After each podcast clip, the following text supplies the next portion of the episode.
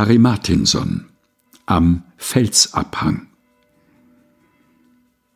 Die frische Quelle sprudelt im Kreis mit der Kristallspirale. Sie hat sich diesen Platz gewählt und bohrt hier. Ihre Wasserschultern drechseln die Erde viele Jahre lang.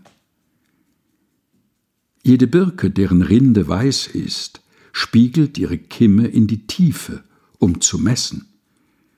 Doch sie, es ist tiefer, als irgendjemand messen kann, ein Gespinst aus Adern.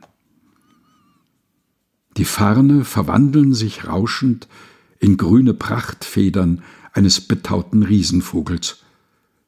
Und wer vorbeikommt, spürt, wie ihm entgegenweht die große Umarmung eines reinen Atemzugs. Harry Martinson am Felsabhang. Gelesen von Helga Heinold.